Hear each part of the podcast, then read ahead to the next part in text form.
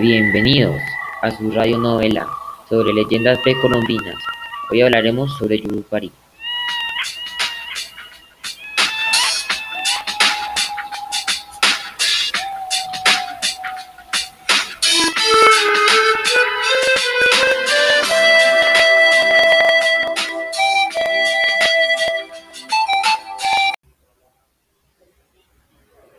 En el principio del mundo, hubo una epidemia que se desató entre los habitantes de la Sierra de Tenuí, que solo atacó a los hombres, y solo se salvaron algunos viejos.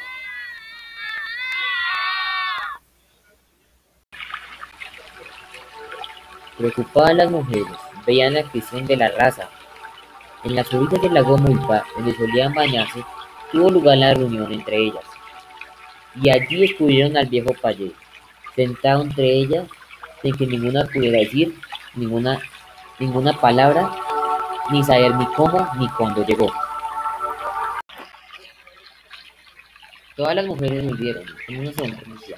El viejo Payé dijo, cada una lleva el germen de la vida. Diez lunas más tarde, en el mismo día y hora, todas daban luz, asegurando el futuro de la aldea. Ya volvemos, los dejamos con un corte comerciales. ¡Bonais bajo de precio! ¿Aló? ¿Empresa de energía eléctrica? es para reportar un bajón.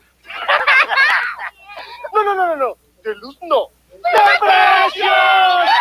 ¡Pero acabamos el precio de Bonai! ¡A 200 y 300!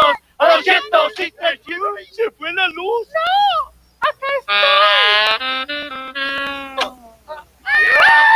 ¡Apaguen la luz! ¡Bonais bajo de precio! ¡A 200 y 300 pesos! Esta... Volvemos de corte comerciales. Retomamos con la leyenda de Yurupari.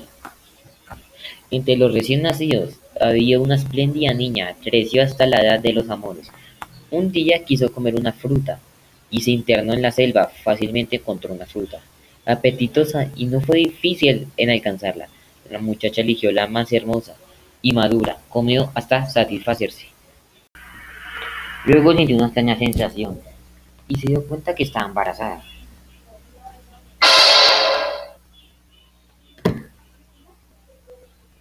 Después de diez lunas dio luz un hermoso niño, que lo nombró Yurupari, que significa engendrado la fruta. Yurupari apenas tenía un año, cuando la gente lo preparó para que sea el cacique de la aldea. Y así es como le damos final a esta radio novela. Espero les haya gustado. Mi nombre es Gabriel Jordán Castillo y nos vemos en la próxima.